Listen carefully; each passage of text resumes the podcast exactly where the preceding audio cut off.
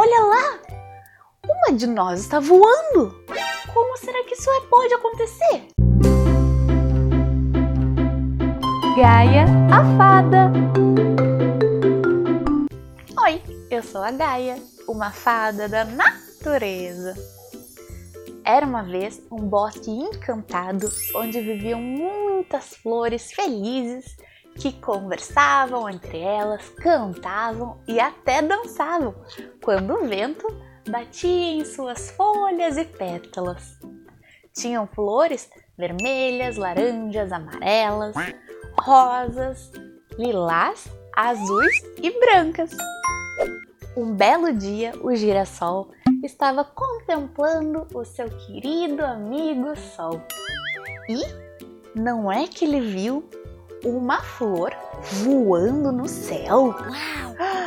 O girassol ficou muito chocado e cutucou prontamente a sua amiga Margarida.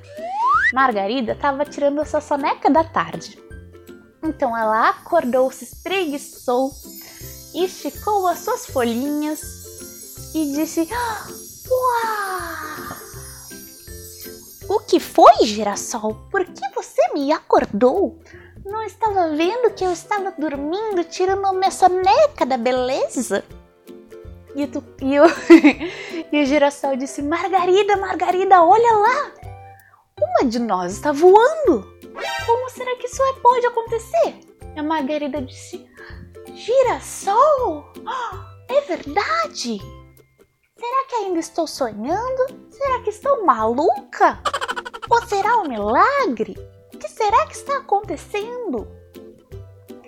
E girassol disse: Maluca, que nada! Se não seríamos duas, eu também estou vendo com os meus próprios olhos. E as duas falaram: Como será possível? Foi então que aquela flor que estava voando no céu se aproximou do girassol e da margarida e disse: Olá, lindas flores! Eu não pude deixar de escutá-las. Eu não sou uma flor como vocês. Eu sou uma borboleta e é por isso que eu posso voar. E o girassol perguntou: Mas o que você faz por aqui? Eu nunca tinha te visto.